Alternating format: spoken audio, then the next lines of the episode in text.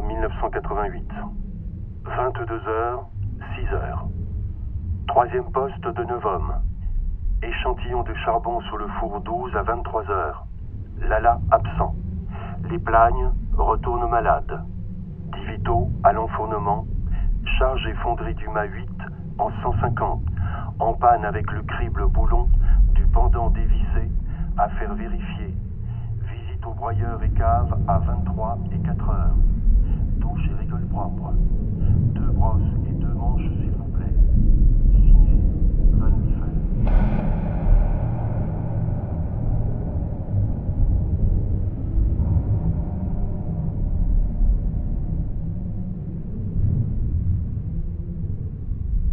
Existence souterraine. Un documentaire réalisé par Mathilde Gougeot.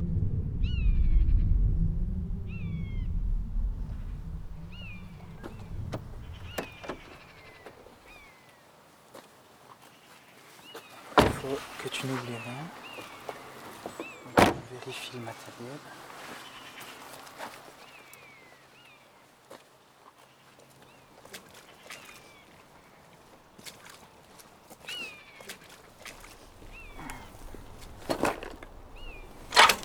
Fais attention, il y a du barbelé.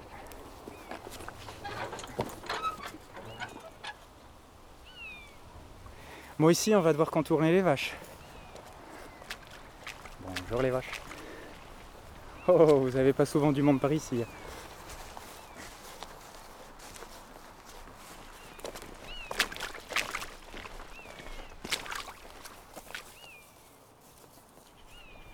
Hop, hop, hop, hop, hop. C'est, ça devient de l'officieux, quoi. C'est l'entrée des artistes. hein.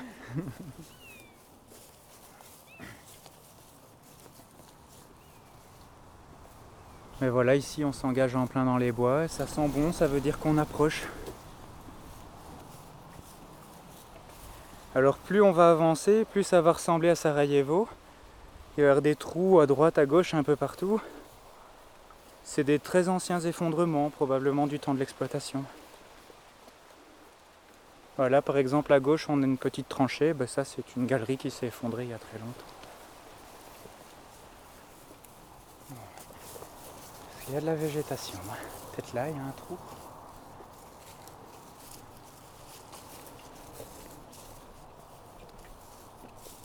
Voilà, ici on commence à voir les premiers, les premiers phosphates. C'est là, dans le fond, ici, l'entrée. Donc on a un énorme trou devant nous, avec un terrain un peu chaotique, et bah c'est là.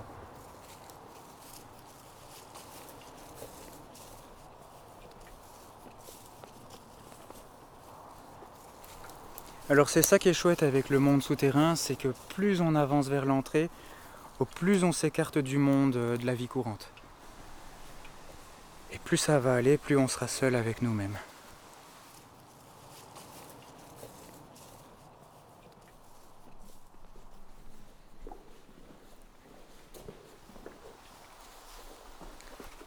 Voilà, dès qu'on s'engage dans l'entrée, on perd quelques degrés. Principe, ça veut dire que ça continue. Si on a du froid, c'est qu'il vient du fond.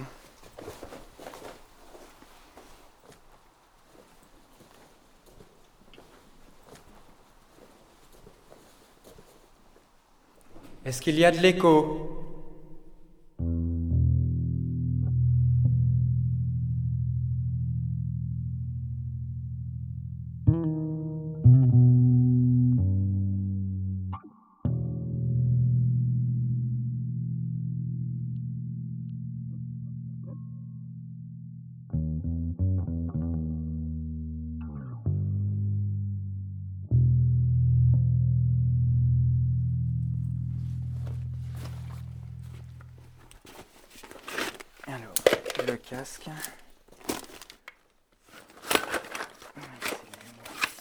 Avec ça qu'on va s'éclairer, donc le lume au gaz, plus les casques.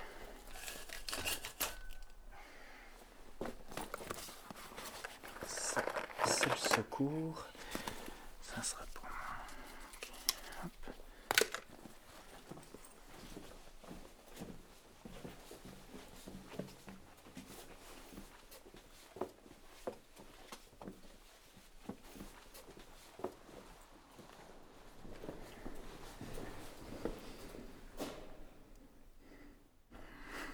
Les carrières souterraines peuvent être dangereuses.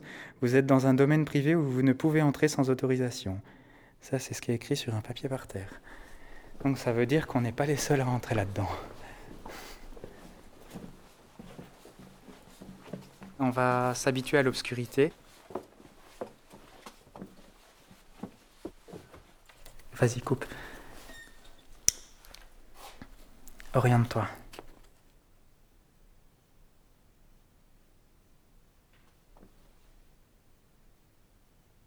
Donc on est dans le noir complet. Et si on veut sortir, on en est totalement incapable.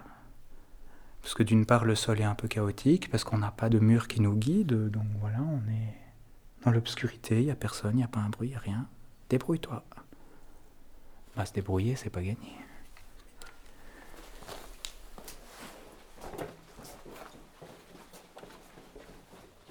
Ici, pour aller au fond, on va presque mettre une heure sans éclairage, euh, c'est très compliqué, euh, si ce n'est euh, perdu.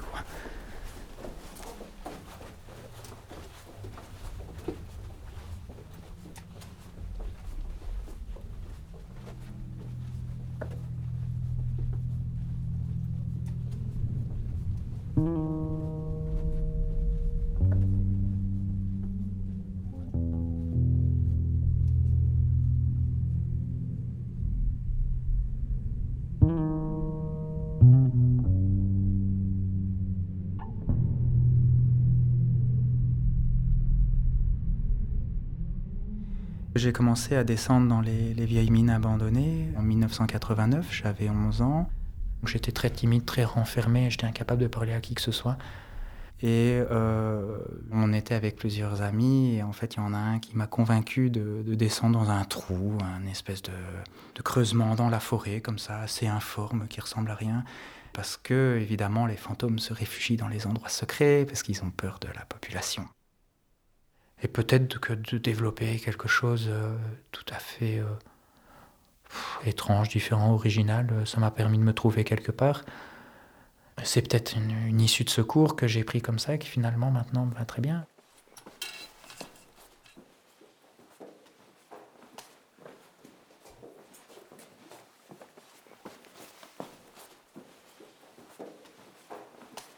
Tout est un petit peu chaotique. Tous les piliers devant nous sont en diabolo. Ici, par exemple, on voit qu'on est dans une zone un petit peu ancienne, parce que sur, la roche, on voit des traces de pics. Alors, comme on voit ça, ben, on met une lumière en rasant hein, sur la roche et on voit tout plein de, petits traits comme ça, des, espèces de traits qui s'entrecroisent. Ben, c'est tout simplement des coups de lance. Donc, les gars, ils exploitaient la baramine ici. Alors, l'autre chose qu'on voit, c'est qu'on est à un très mauvais endroit, puisque le pilier est littéralement en train d'exploser il est complètement traversé par des, fissures verticales. Donc ici, on est dans un endroit qui craint. Donc on va avancer euh, pour être tranquille.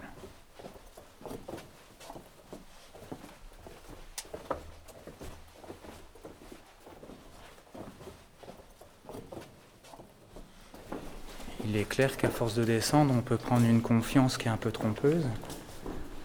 C'est-à-dire qu'on se sent à l'aise un petit peu partout, euh, même dans des endroits où c'est fort dégradé, parce que c'est vrai qu'à chaque fois ça va bien. Mais bon, ça c'est jusqu'au jour où ça va pas, quoi. Ici, qu'est-ce qu'on voit au sol? Un espèce de ticket qui ressemble à un bête ticket de tombola. Et eh ben ça, en fait, c'est un ticket de champignoniste. Donc ici, euh, pendant des années, il y a eu de la culture de champignons qui a été faite. Et les exploitants mettaient un ticket dans la caisse pour euh, numéroter la caisse numéro 61 du jour Intel. Donc ça, c'est un vestige qui a euh, quelque chose comme 60 à 80 ans. Dans le milieu souterrain, tout est pétrifié, il n'y a rien qui bouge. Donc euh, on met un mort, on revient dix ans après, il n'aura pas beaucoup bougé. Alors ça, c'est aussi tout l'intérêt, c'est quand on retrouve des outils qui sont très vieux, bah, généralement, ils sont plutôt en bon état.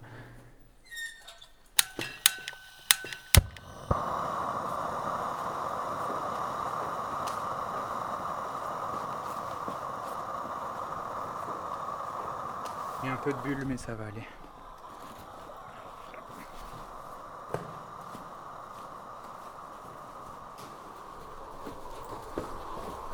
Alors quand on arrive euh, vers la partie du milieu, c'est quasiment une autoroute.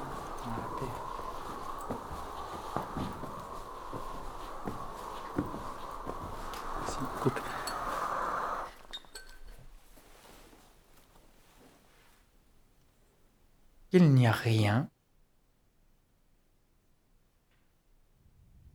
On s'entend vivre.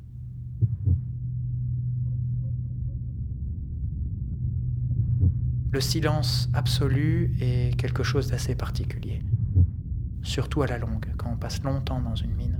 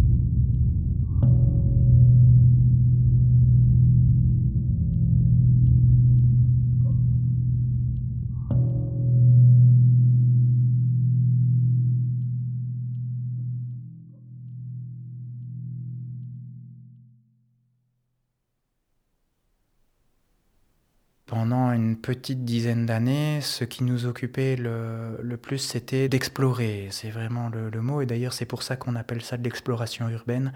Faire une incursion dans un milieu euh, quelquefois tout à fait hostile, l'apprivoiser, le photographier pour le mettre en valeur.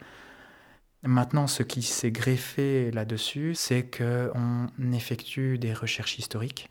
En fait, un jour, en me promenant dans une usine abandonnée, j'ai découvert une série de livres qui étaient tout éparpillés, euh, des pages arrachées, euh, tout était jeté euh, n'importe comment. Et c'est visiblement ce qu'on appelle des cahiers de pause. Donc c'est une usine qui tourne 24 heures sur 24. Donc c'est des gens qui travaillent 8 heures par pause. Et puis au bout des 8 heures, c'est la pause suivante qui arrive. Donc ça veut dire que les gens qui font la pause de 14 heures jusqu'à les heures qui suivent ne vont pas savoir ce qui s'est passé avant. Or, l'information est cruciale. Et donc, euh, ces cahiers, qu'est-ce que c'est? Ben, C'est tout simplement la pause d'avant qui raconte euh, ce qui s'est passé à la pause d'après. Et le plus touchant pour moi, en fait, mais c'est pour moi, les autres ne vivent pas ça, c'est que les écritures sont manuelles. L'ouvrier l'a eu en main, il a écrit, le contremaître l'a eu en main, il a écrit, le directeur de la grande mine a écrit, etc.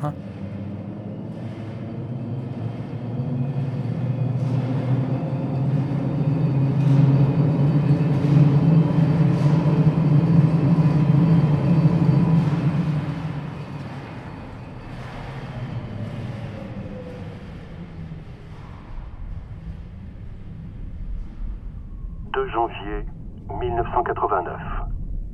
6h, 14h. Premier poste. Équipe de 8 hommes. Vanne de Kerkhove dédiée à l'enfournement.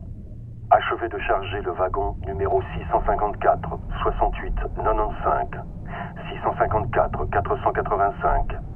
Visite au broyeur à 7 et 12 heures. Touche et rigole propre à 14 heures. Vanacelle demande congé le 7 janvier 1989. Des gants en cuir, s'il vous plaît. Signé Menberg.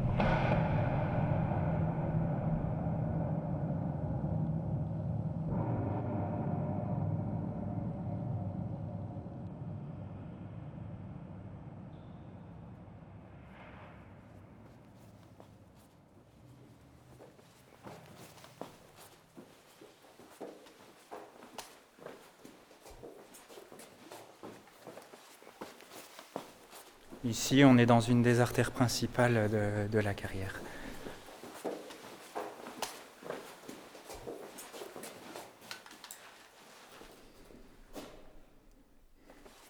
Ça ici, c'est un tir de mine. On creuse un très long trou dans la roche. Au fond, on met un explosif. Donc ici, c'était très probablement de la poudre noire. On bourre le trou avec de la glaise. Et puis boum, toute façon, quand un effondrement se produit, t'as qu'une seule idée, c'est de te tirer en courant. Tu n'entends même pas les pierres tomber en fait dans un grondement.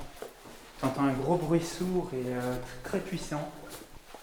Ça prend en trip, hein. t'es là, oh purée, il se passe quoi?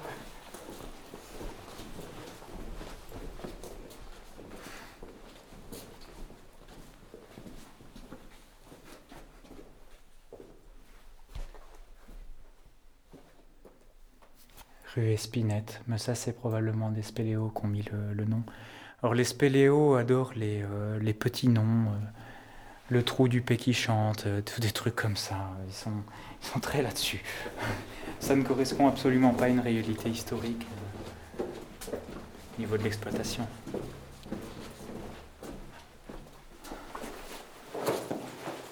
Normalement, les dômes, ils sont dans le coin, mais il faut tomber dessus.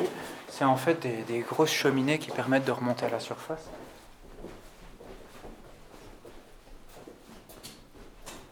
Ici, en fait, euh, on change de propriétaire. Donc, en passant le barbelé, euh, on rentre sur la propriété de la SNCB. Parce que tout simplement, la SNCB a acheté le tréfonds euh, pour pouvoir le boucher, donc ils ont, ils ont tout remblayé. Au-dessus de nous, on a une voie ferrée à une quarantaine de mètres la surface, on va dire.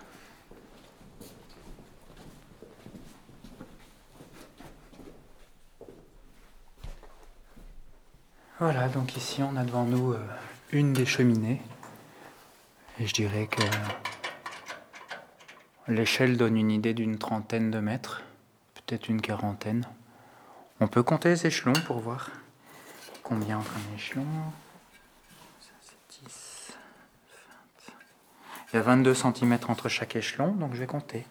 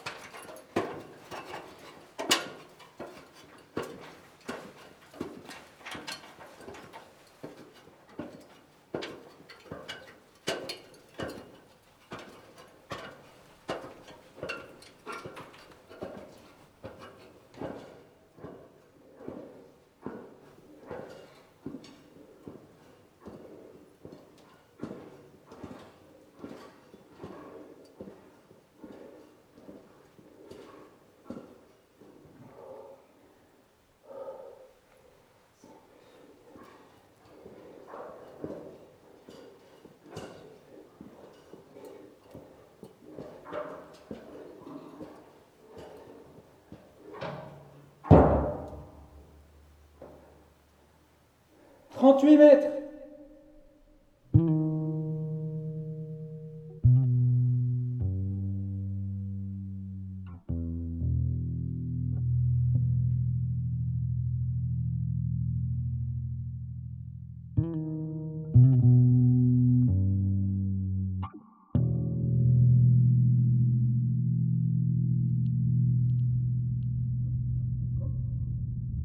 Rapport à la peur est absolument omniprésent quand on descend dans des endroits comme ça. On va dire qu'avec l'habitude, avec l'expérience, on l'oublie un peu, on ne s'en rend plus compte, mais elle revient à grand galop, elle revient très vite. Euh, dans la tête, il n'y a rien à faire, on s'est déjà préparé à l'accident, à mourir, ou encore pire, qu'on ait le copain qui soit sous un caillou.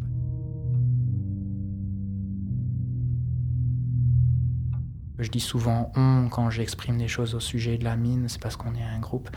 Il y a des très jeunes, il y a des très vieux, il y a des musclés, il y a des gars comme moi qui ressemblent à rien, et ça a l'avantage que ça rentre bien dans les trous qui sont étroits. Il y a des gens qui sont posés, qui sont très réfléchis, qui sont intéressés par les aspects historiques uniquement. Il y a d'autres gens qui sont des têtes brûlées. Euh, ne recherche que les explorations euh, très difficiles. Je vais dire que ma vie personnelle est totalement ravagée par cette passion. Elle est dévorante, écrasante. Il n'y a pas un rapport d'amour avec le souterrain. Le, le, milieu souterrain est suffisamment difficile pour que je dise qu'il n'y a pas d'amour. Mais par contre, il y a une, attirance qui fait qu'on vit ensemble. Je suis tout le temps dehors, dans, la nature, en train de fouiller.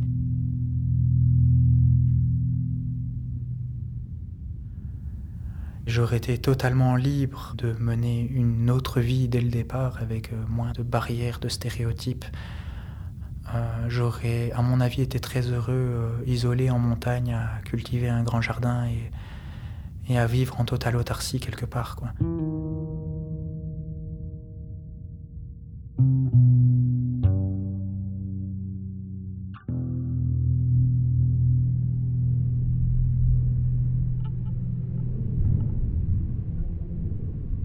14h, 22h.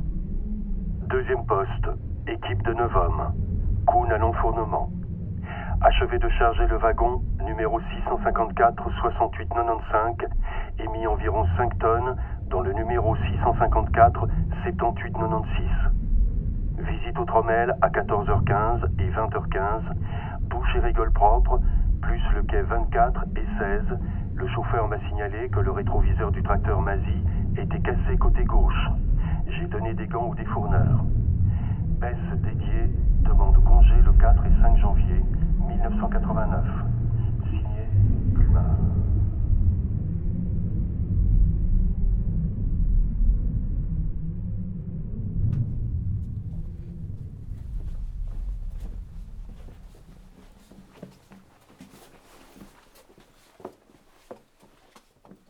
Pour l'instant, je ne sais pas du tout où on est.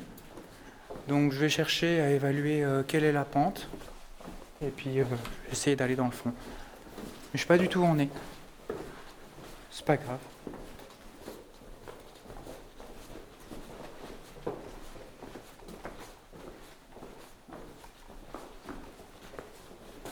Il me manque une case.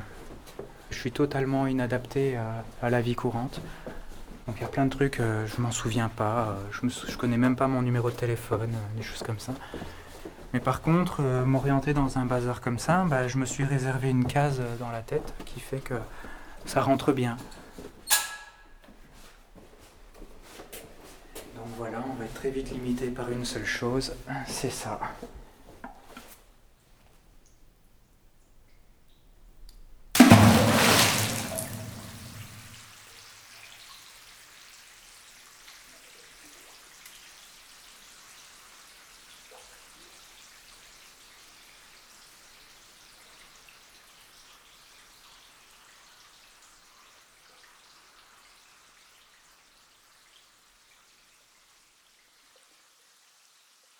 Devant nous, on a un lac qui se prolonge sur euh, peut-être des dizaines de mètres, peut-être des centaines, en fait, on ne sait pas très bien.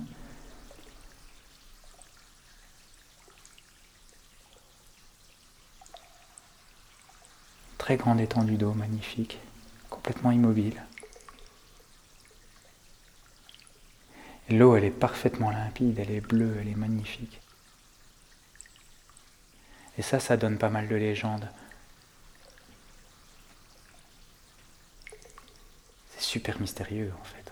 Il personne qui va ici.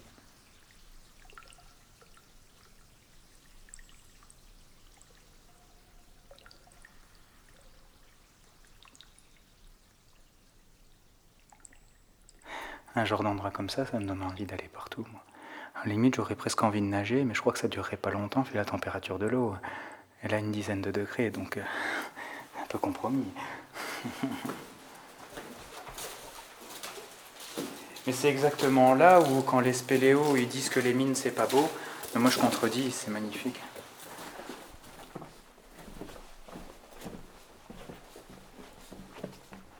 Alors c'est sur l'eau, on a des petites pellicules. C'est de la calcite, donc c'est du, calcaire en fait qui se, se forme à la surface de l'eau.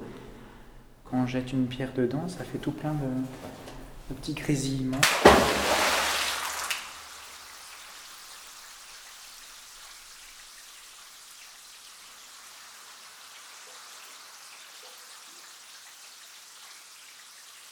Alors il y a des, scientifiques et des plongeurs qui sont venus ici. Ils ont, ramené les bouteilles de plongée, ils ont descendu là-dedans pour voir un petit peu euh, qu'est-ce qu'il y avait derrière. Ils ont fait des découvertes euh, enfin, Pour moi, c'est splendide, pour d'autres gens, c'est rien du tout, mais ils ont découvert une table avec encore les chaises qui sont autour et une bouteille de vin qui est posée dessus. Donc euh, voilà, il n'y a rien qu'à bouger depuis la femme d'exploite. Quoi.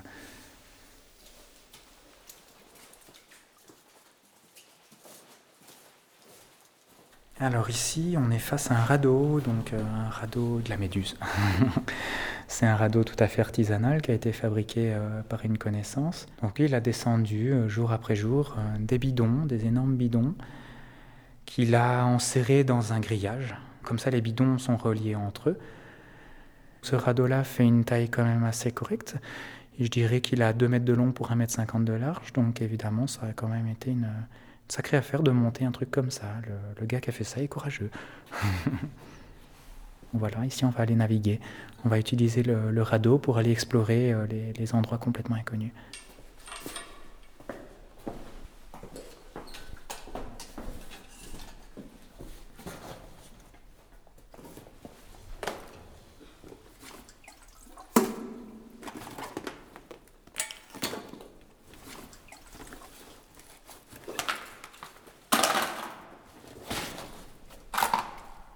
ici, je suis en train de sortir les rames.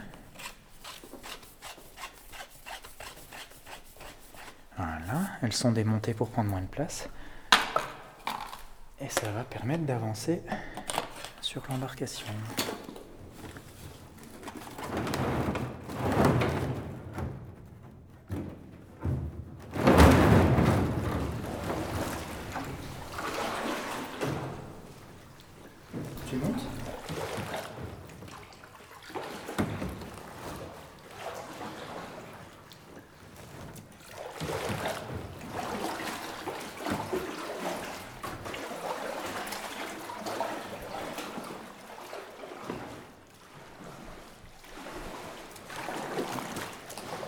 On va prendre cette galerie-là qu'on connaît pas.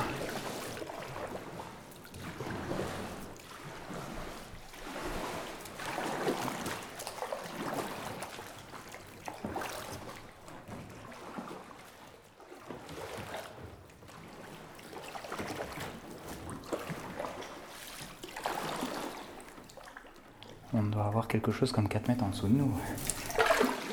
Donc on est en lévitation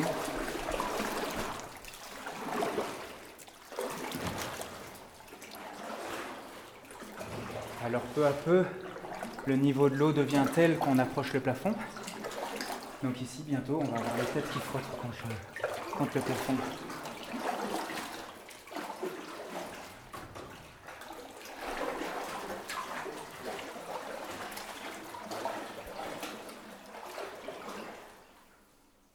Regarde ici. Là, t'es un million d'années en arrière. Tous les petits coquillages qui sont incrustés dans la roche. C'est des coquillages qui se sont mis là il y a un million d'années. C'était une plage ici. C'est des platelles. Tout plein de petites platelles. Et en fait, comme on n'est jamais près du plafond, on ne le voit pas. Mais ici, l'eau, elle nous élève de 4 mètres, alors évidemment, on est près du plafond. Il y en a des centaines.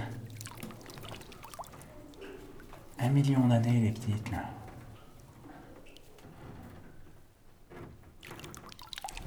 On voit tout au fond. On a bien fait 80 mètres là-dedans. Donc au bout de 80 mètres, c'est complètement noyé. Il y a encore un petit peu de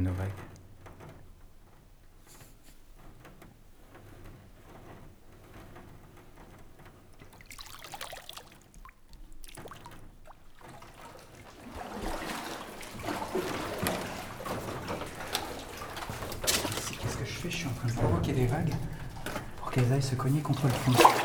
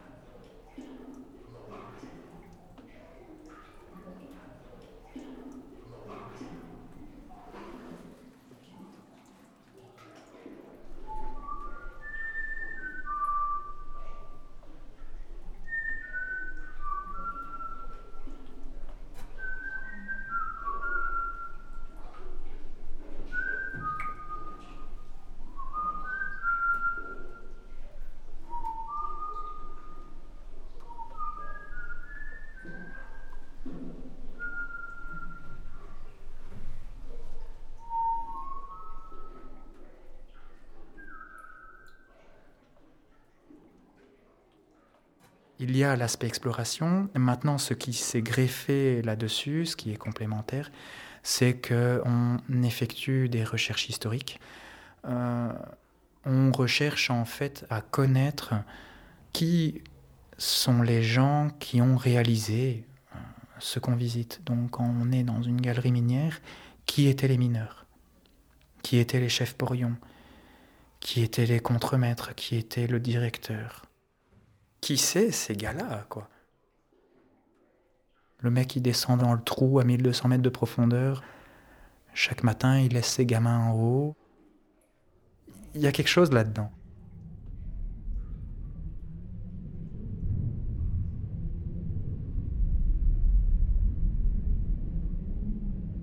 22h, 6h. Troisième poste. Équipe de 10 hommes. Divito ne vient pas travailler ce soir. Doyen à l'enfournement prélève un échantillon de charbon sur four numéro 35 à 23h. Puis agent au nettoyage dans la cave. Charge la remorque Jasper numéro 52 et numéro 7 en 150. Nettoyer en dessous du tapis 12. L'enfourneur a graissé nos fourneuses visite au broyeur à 23h et à 4h et du trommel à 22h et à 5h20. Et rigole propre. Bernard Kuhn s'est blessé à l'arcade gauche. Signé Van Wiefel.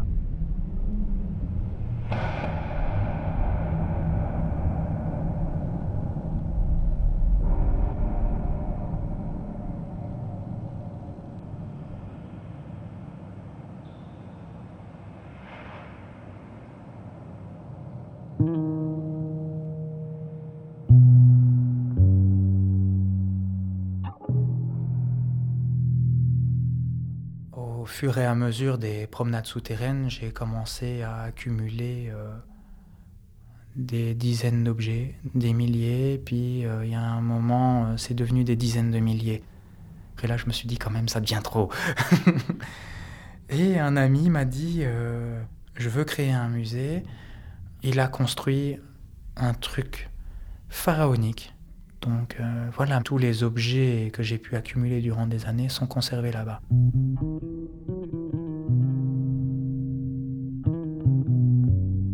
Je sais même pas pourquoi je partage les choses.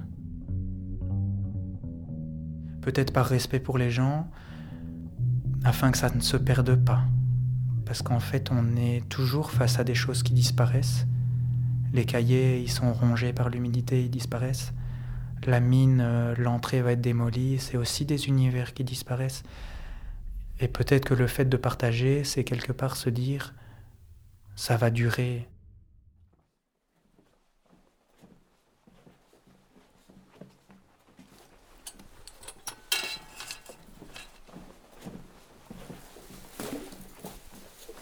On arrive dans des zones un peu plus hostiles. Il y des blocs de pierre épars de partout. Euh, c'est vraiment tout bon pour se tordre une cheville. Et puis on n'avance pas. C'est visiblement une zone entière qui a une moins bonne tenue et donc on est bloqué par des effondrements.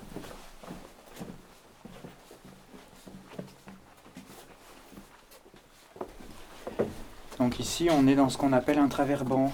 Alors qu'est-ce que c'est? Bah, C'est la galerie qui servait à sortir les matériaux et à rien d'autre. Donc euh, on voit que la pierre n'est plus exactement la même. Elle est de moins bonne qualité, donc elle se décolle un petit peu par plaque partout. Et surtout, ce qui change par rapport aux autres endroits, c'est que la galerie est beaucoup plus petite. Donc on est dans un tube, je vais dire, qui fait 2 mètres de haut pour 2 mètres de large. Donc ça n'a pas été exploité parce que la roche, elle n'est pas bonne. Le fait que ce soit plus petit.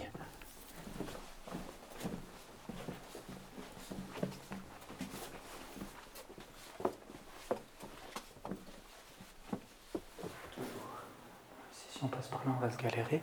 On va refaire le tour pour retrouver l'autre passage dans le barbelé, puis on, on entame le retour chaotique. Mais de toute façon, au retour, on se perdra, hein. c'est inévitable. Donc on va arriver dans des endroits, c'est pas les bons, on s'en rendra compte, donc euh, on cherchera un peu, mais on cherchera jamais longtemps.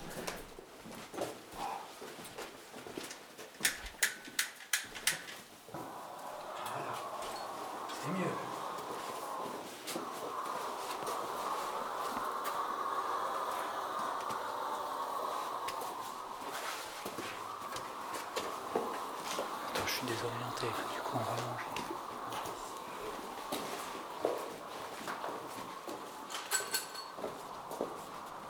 Toutes les lignes en fait qu'on voit au sol, c'est l'ancienne voie ferrée. Ça aussi, c'est un indice pour savoir où on est. Parce que généralement, les voies ferrées, bah, vont quelque part, elles vont vers la sortie, donc il suffit de les suivre.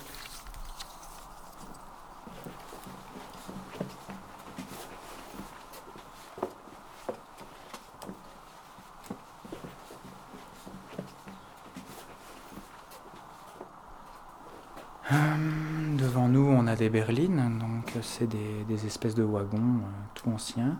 C'est ce qui permettait de, sortir les matériaux au jour, donc les ouvriers chargés dans les, dans les wagons. Alors ici, comme on est quand même dans une grosse exploite et un truc assez euh, moderne, je dirais, il y avait une loco, donc un loco tracteur. Mais sinon, dans le temps, bah, les gars, ils poussaient ça, quoi.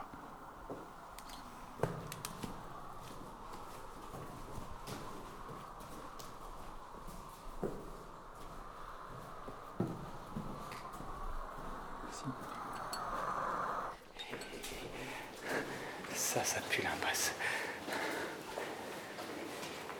Et bien voilà, nous sommes en présence d'une magnifique impasse. Et alors ici, on a devant nous un gros problème. Par là c'est mort, par là c'est mort.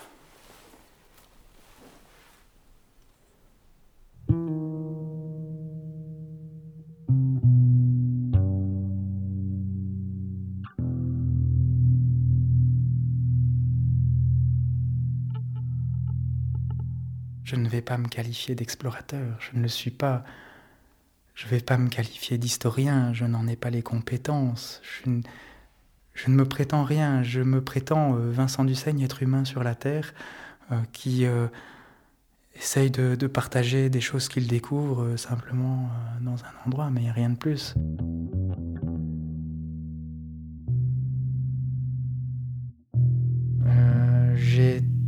Chose comme 35 ans, je crois. Il faut pas s'étonner si j'hésite, c'est parce qu'en fait, j'en ai rien à foutre, donc je, ne sais pas. Mais en réalité, je suis vieux euh, physiquement, euh, étant donné que je suis usé par tout ce que j'ai fait. J'ai essayé d'être mineur. Je veux dire, euh, du temps, il y avait encore quelques trucs, j'ai essayé. personne n'a jamais compris que je puisse vouloir ça. Parce qu'à l'époque, être mineur, c'était une punition.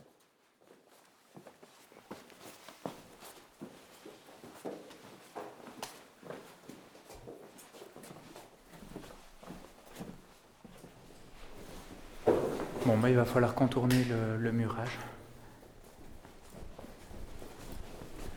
On imagine le nombre de transversales qu'il peut y avoir de partout. Il suffit de partir un peu sur la gauche et on est en plein dans les mystères. On est loin d'avoir percé tous les secrets de ce trou-là. Parce qu'évidemment, on cherche toujours à aller à la facilité, donc on prend les grandes autoroutes. Dès qu'on s'écarte un petit peu dans les quartiers, il y a de quoi faire.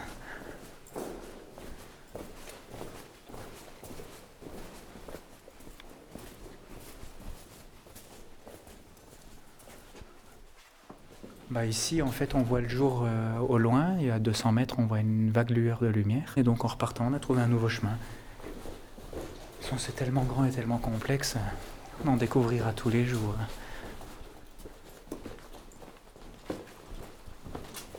Eh ben, on est sorti beaucoup plus vite que ce que je pensais.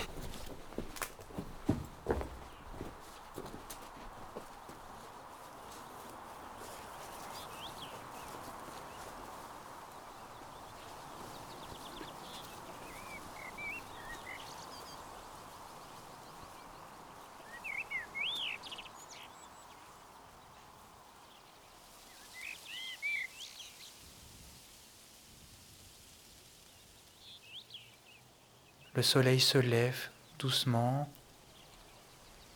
Il y a un petit peu de brouillard. Les premiers rayons percent.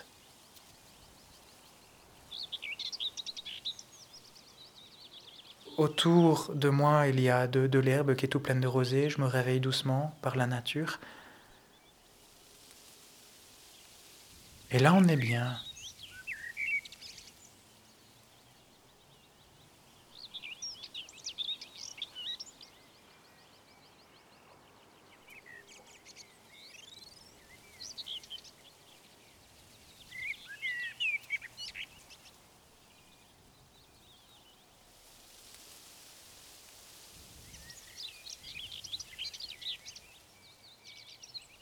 Existence souterraine, un documentaire réalisé par Mathilde Gougeot. À la prise de son, montage, mixage et bien plus encore, Jeanne de Barcy. Voix, Robert Guilmard. Création musicale, Camille Simonet.